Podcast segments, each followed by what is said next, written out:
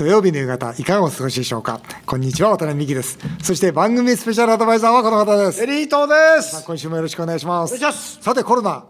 猛威振るってます大ね変ですよねこれ。もうね先日ももう2万人もいやいや先日もだ東京でしょそれ全国でもう10万人でしょ、はい。ね、本当にもう思い振るってんですが、この間ですね、い。実はあのワタミの拓殖の新ブランド発表会やったんですよ。はい。なニュースでも報道されてましたよね。すごかった、はいはい。あのね、ちょうどワタミの本社でやったんですけど、40台ぐらいテレビが来ましてね、もう非常に注目度が高かったんですが、本当すごかったあのしでも質問はですね、割とその新ブランドじゃなくて、その政府の対応に対して、今回、コロナどう思うかとかいうような内容が非常に多かったですね。ああそうですね。僕ね両方ね、あのニュース報道されてましたね。あそうですか、はい。僕ね、結構今回はね、率直にまたね、そけまあ、今回じゃなくて、いつも言ってんだけど、率直に意見言わせていただいて、あのほら、専門家委員会が11月開かれていなかったって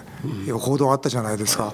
僕ね、あれ、本当にね、実は腹が立ってるんですよね。要するに今まで第5波までのいろんな対策打ったわけじゃないですか、でそれでまあ外食だめだよとか、お酒だめだよとか、深夜だめだよって言っといて、実際じゃあ、それ本当にそうだったのかと、その対策が正しかったのかということをちゃんと検証した上で第6波が来ることはもう本当分かってたわけですから、それに対して備えるべきなのに、11月、その専門委員会も開かずにですよ、そして次の検証もせずにですよ、そしてまた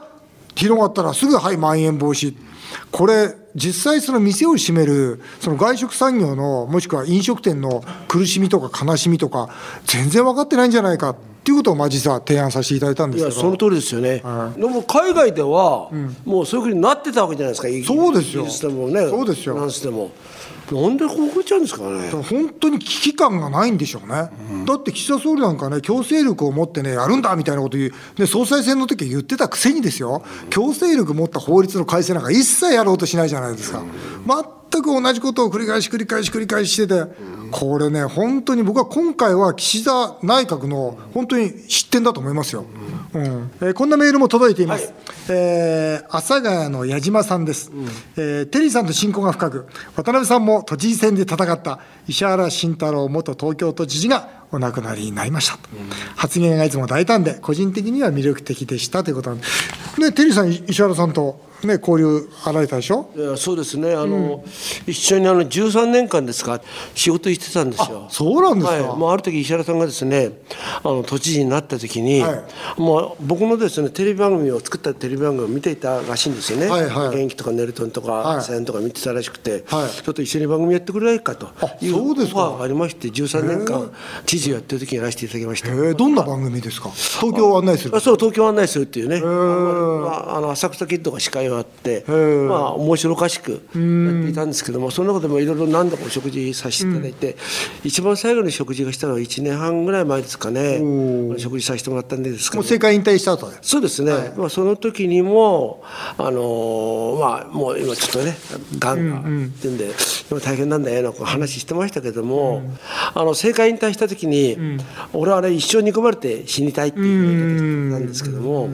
いや、でも本当は違うんだよね、愛されて俺死にたいんだよなっていうような言い方してましたよね。はい。うん。はい。僕は都知事選、ほら、あ一緒にね、そう戦いましたよね。戦ったっていうか、石原さんが出ないっていうことで、石原さんの選挙プランナーが僕についたんですよ。なるほど。それで僕は、じゃあ、そうだったら石原さんの後は、そう、あとはじゃあ、ひ引き取らせていただこうと思って出たんですが、いきなり石原さん出ちゃって、で、石原さんと僕、あの、ゴルフクラブ一緒なんですよ。それで、まあ、そのゴルフクラブで、その後何回か、まあ、2, 2回かな、お会いしてるんですけど。言ったんですか、その件。いや、その時僕は行かない言わないですよ、悔しいから、負けてるから、だけど僕はね、まあ、お話ししてる時に、そしたら、いやね、あの時ね、そのまんま東が出なかったら、渡辺さんに任せようと思ってたんだよなとか言って、本当ですか、それっつって、まあ、実はそういう会話しましてね。なるほど、面白い。でも、いや、あの石原さんってあの、その時もそうだったんだけど、笑顔がとってもいいですよね。ニヤッとするでしょ。ニヤッとあの最後にね、喋った後ニヤッとする。ニヤッとするんですよね、あれ憎めないなっていうね本当にいな魅力的ですよね。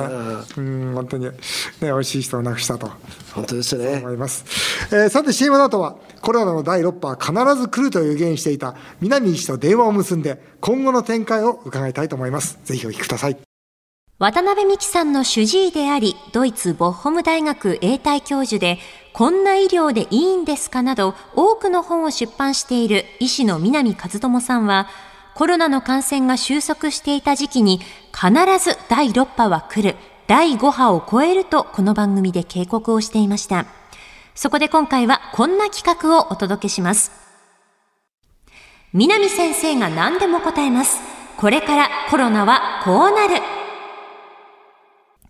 番組ホームページで募集したところ、南先生への質問、相談がたくさん寄せられました。海外で長く活躍されていて、日本の医療界に遠慮のない発言をされるところが南先生の魅力です。そんな世界的名医が持っている情報や見解をぜひ教えていただこうと思います。ということで、今回は緊急企画です。えー、私の主治医であり、心臓外科の世界的名医、えー、南和智先生と、えー、電話を結んで、これからコロナはこうなるという見通しを聞きたいと思います。えー、その前に、昨年コロナが一旦収束していた時の南先生の発言をお聞きください。はい、コロナの第6波、これはもう来ないんでしょうか？もう今ね、ずいぶん数が減ってきて、ちょっとね、世の中みんな安心しているところがあるんですが、これ、どういうふうに捉えられてるか教えてください。はい、これはですね、あの必ず6波は来ます、それどころか、もう5波どころじゃないですね。あもっと大きいのが大きいのが来ます。すごいですよね、テリーさんね。ね当ててますよね。この時点でね、いや本当に。だから本当正直言って僕らも安心してましたよね。本当です。あのそれこそヨーロッパの方であったけど、まあ日本には来ないだろうってね、まあ日本人みんなマスクしてるからなんていうふうに言ってましたよね。早速あの水先生と電話がつながっております。もしもし。あどうもどうも南でございます。ご無沙汰しております。いつもありがとうございます。テリーさんどうもよろしくお願いします。よろしくお願いします。どうも。今日もですね、実はあの南先生、南先生に聞きたいという実はメールがもう山ほど来てるんですよ。そんなことないなんか最近あれですね、なんか人気になってきまして、はい、もう準レギュラーみたいになってきたんですが、ぜひですね、はい、このリスナーの質問相談に答えていただきたいと思います。順番に行きます。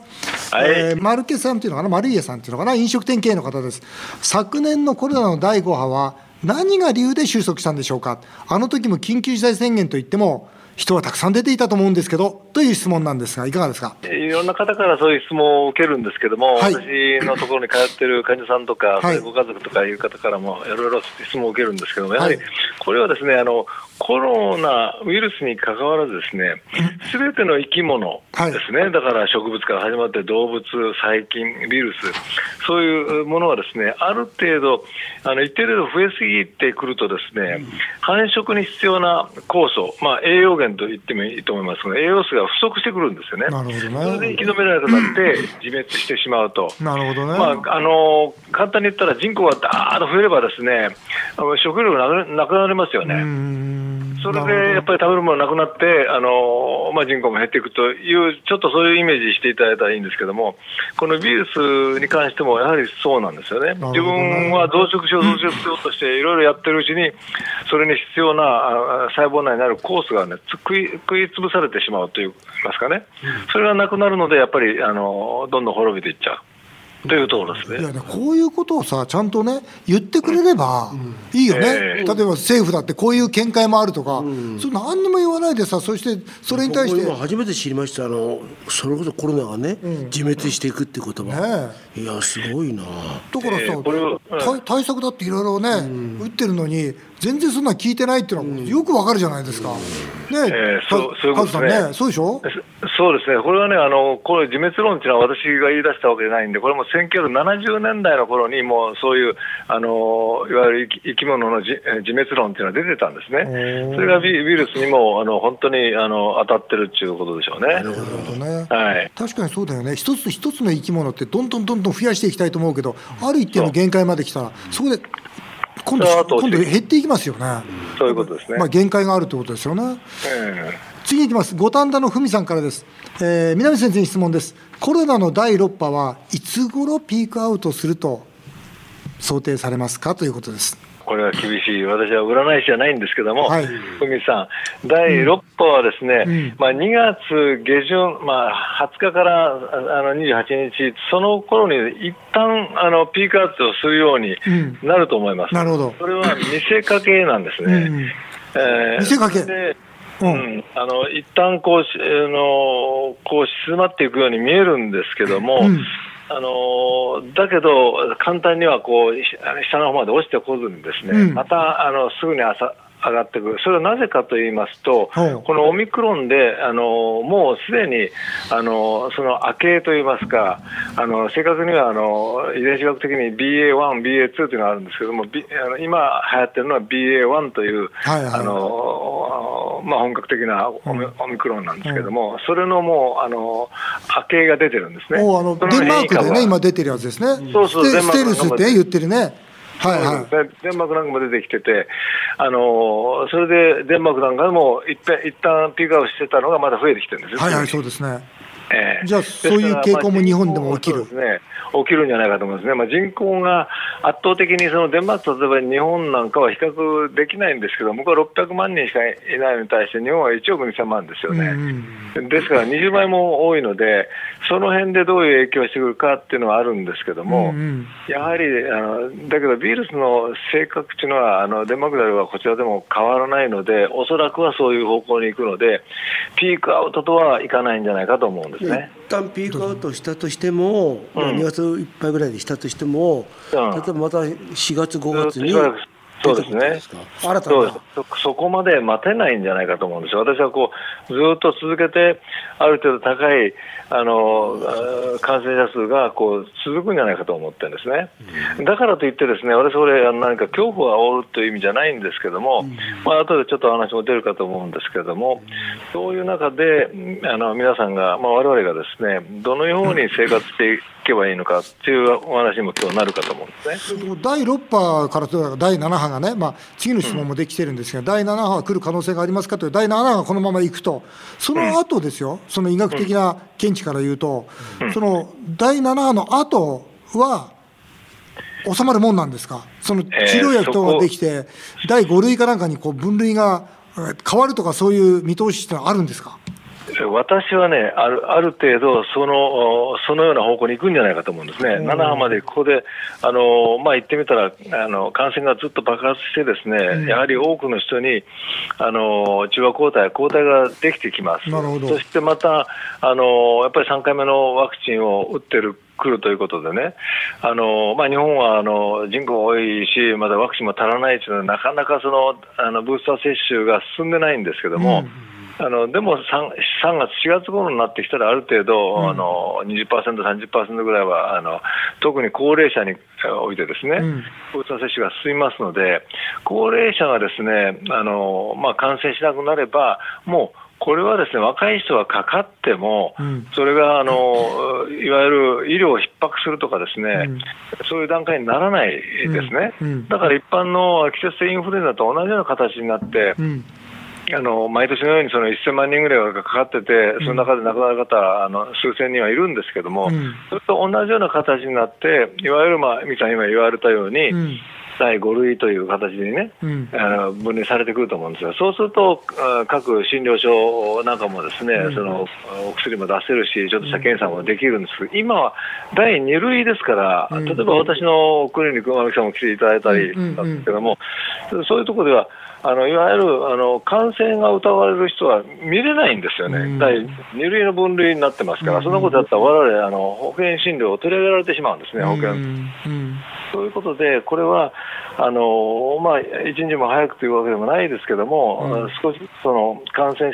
者数の増減を見ながらですね、政策を変えていく必要があるんですね。なるほど。今まで政府がやってるのは、やっぱりゼロコロナを目指してるんですよ。なんとかこう、抑え込もうというようなことを目指してるんですけど、それは共産主義的な、あの、まあ、中国を代表するような共産主義な国だったらそれはできるかと思うんですけど、日本では絶対にできないですからね。抑え込むことはできない。抑え込むできない。だから経済を回しながらやっていく以外ないわけですよね。なるほどね。ええー、マンモス松本さんです。ステイホームはしなくていいと急に言い出したり、最近政府専門家の尾身会長の発言があんまり信用できません。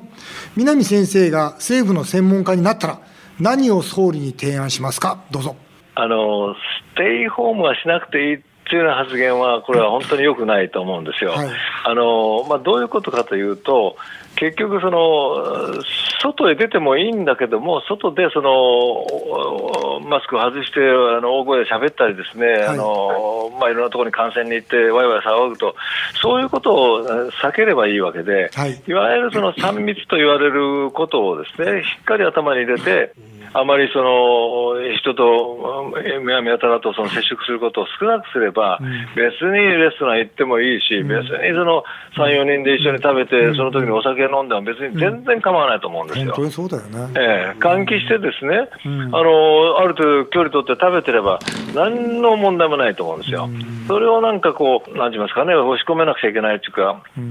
そういう政策を取ってるもんですから、もう日もさっちもいかなくて、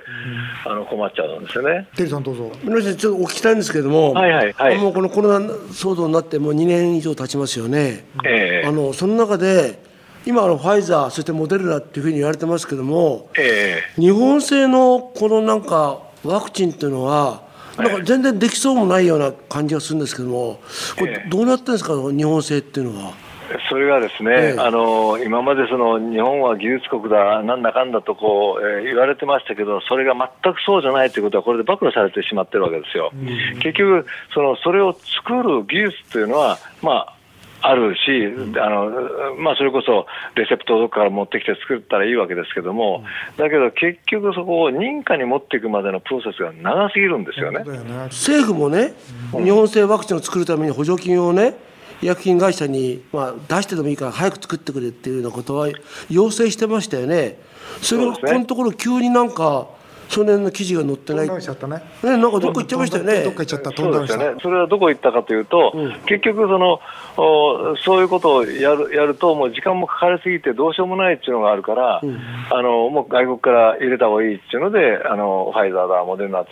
あの、うん、契約していったんですよね。だけど外国は外国でそのニーズが日本以上に多いですから、日本に回ってこないわけですよ。そうですね。だから。一刻も早くですね、あのまあ、日本製のものを作るっていうのは、国はですねあの援助してるっていうけど、それは桁が違うんですよ。うん、そんなあの100億とか500億じゃなくて、やっぱり3000億とか4000億とかそういうかかるわけですよ、一つのあのワクチンを開発するのに、うん、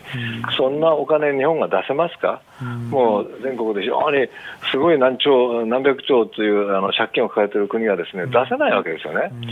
だからそういうことも政府はきちっとあの口に出して言わないといけなくて、もういくらでも金出して作らせますよみたいなこと言ってるけど、できないというのはそういうところに理由があるんですね。ね浅草の慎太郎さんです。マスクや消毒を人一倍やっていても、コロナに感染してしまった友人がいます。世界的名医や渡辺さんが実践しているコロナの予防対策があったら教えてくださいって 言うんだけど、はい、はい、カズさんどうぞ。そうですね。あのー結局、そのワクチンしててもうつるっていうのは、先ほどちょっと抗体の話しましたけど、うん、2回打っても抗体ほとんどできてない人がいるんですね、うん、そうだねそういう人たちはやっぱりかかりやすいですよね。うんでそれをですね一般にそのテレビなんかでよくブレイクスルー感染が起こったというような言い方しますけども、この言葉は非常に曖昧で、ブレイクスルーというのは抗体があるにもかかわらず、うつったというのは、これはブレイクスルーでいいと。だけど、その抗体があるなしは測ってなくてただ2回打ってかかったからこれブレイクスルーというのは間違いなんですね。なるほど。でも、うん、それはあのブレイクスルーという言い方は、あのそうですね、防御服ちゃんと着てて、うん、してるのにあのかかってしまって、これはブレイクスルーでしょう。うん、だけど、体にその抗体もできてない、やっぱりできてない人は10%ぐらいいるんですよね。うん、ほとんど抗体ができてない人。だからそういう人たちはやっぱりこう非常にあの気をつけなくちゃいけないし、まあ、あのやっぱり老人だとか、あの免疫疾患のある人なんかはかかりやすいので、その辺をきちっと防御しなくちゃいけないんですね。抗体検査ってしました、まあ、おこの前しました。あのいくついくつあるかですよ。なんか抗体がどのぐらいあるかあそれやってません。これこの間ねカズさんにね言われて。そうですね。やったんですどうだったそう渡辺さん非常にあの優秀な 優秀な700とかになりましたからね、まあ、あのただじゃ死なないタイプ。だから3月3月のね、中旬までは3回目打たない方がいいよってアドバイス。抗体検査そう。僕もそれやりたいな。あるから。僕実はねあの2月の27日にですね3回目の接種をなんか受かることが決まったんですよ受けることが、うん。でもなるほど。それも確認してからの方がいいんじゃないのかな。そう。ですよねおそらく自分が、えね、どのぐらい抗体持ってるかっていうことをベースにコントロールしていくことが一番大事なんだと思いますなるよ。ほどね。ね、勝さんね、そうでしょ？まさしくそうなんですね、ん。それで浅草の慎太郎さんから来てたその質問にちょっと、あ答えしますけども、はいはいはい。まあ渡辺さんもそうですし、私もそうなんですけども、はい。やはりですね、何が一番大切かというと、日々の生活なんですよ。まあのそれでやっぱり暴飲暴食しないとかですね、うんうん朝早く起きてあのウォーキングするとかですね、うんうん。そのようにして、まあ、たまにサウナに入るなり、また自分の好きな、まあ、スポーツ、まあ、我々ゴルフ共通のあ趣味がありますけども、するとか、まあ、何でもいいんですよ、テニスするとか、うん。そういうことを、まあ、楽しいと思えるようなことをしてすることによって、いわゆる自己免疫力っていうのが上がるわけですよ。うんそうすると自己免疫力が上がれば、んその外から入れるワクチンに頼る必要は本当はないんですよね。うんなるほど。だけど、その割と、ね、年配の人、まあ、我々も年配に入るんですけども、年配の人たちは、そういうなかなかその自己免疫力を鍛えてくるってことを今までずっとやってこなかったもんですから、やはりあの感染しやすいような状況になってるんですね。だから、そういう人たちを救うためには、やっぱワクチン必要なんですけども、本当はあの自分はもうじ自己免疫力を十分に持って、だからミキさんなんかも非常にこう、渡辺さんもたあのこ抗体価が高いのは、やっぱり自己免疫力があるから、歩いてますから抗ね体高いんですよ。あの高いんですよ。高いんですよ。だから、あの転んでも倒れないっていう。タイプなんですよ起きないタイプなんですよね。そうですかね。何はい言ってんですか、それ。はい、山ちゃんです。えー、バツに独身。これ最後の質問です。えーはいこの方、キャバクラ大好きな方なんですね。えーマスクをしないでキャバクラに行けるようになるのは、一体いつでしょうか？おお気になるよねちなみに南先生は、やはりドイツの女性が好きで向こうに行ったんですかという質問が来てます。あなるほど、鋭い質問ですね。鋭い質問です。あのいや、キャバクラという言葉は、私、あの日本へあのま再度帰ってきて初めて知った言葉なんですね。で私はもう学生時代からもうちょっとすぐにもうドイツ行ってたのでキャバクラっていう存在すら知らなかったんですけど、知らなかった。テリーさん、すみません。自由に行けるのはいつ頃になりそうですか？いや、やっぱまだ半年はかかると思いますかかるよね。半年はかかるよね。まだ半年ぐらいはかかると思い今ます。年1だけど、年ぐらいはダメだな。うん、そうですよね。1年ぐらいかかると思います。最後の質問はどうなんですか、ドイツの女性が好きで行ったんですか、カズさんは。いや、それそんなことないです。それはないですね。本当に、本当に医学の志で行ったんですか、そこだけ聞きたいんですけど。そうですね。私はまあ、ちょっとあまり長く話せませんけども、やっぱり日本にこのままいたんじゃ、あの、えーちゃんとした心臓外科医になれないと思ったから行ったんです。そうですか、わかりました。宮内先生、どうもありがとうございました。はいあの、またよろしくお願いいたします。すいません、準レギュラーとしてお願いします。どうもありがとうございました。はい、失礼します。どうも。はい。言ったこと的確ですよね本当だよね。免疫力を作るってんですか？本当だよねあれで本当に難しいなおかつ今自分がどのぐらい抗体価で打つんだから、ただ単純に1回2回3回打ちゃいいんじゃないと以上今回は緊急企画でしたこれからコロナはこうなるでした日本放送渡辺美希5年後の夢を語ろうこの番組ではリスナーの皆さんのメールをお待ちしておりますメールアドレスは夢 5-1242.com 夢 5-1242.com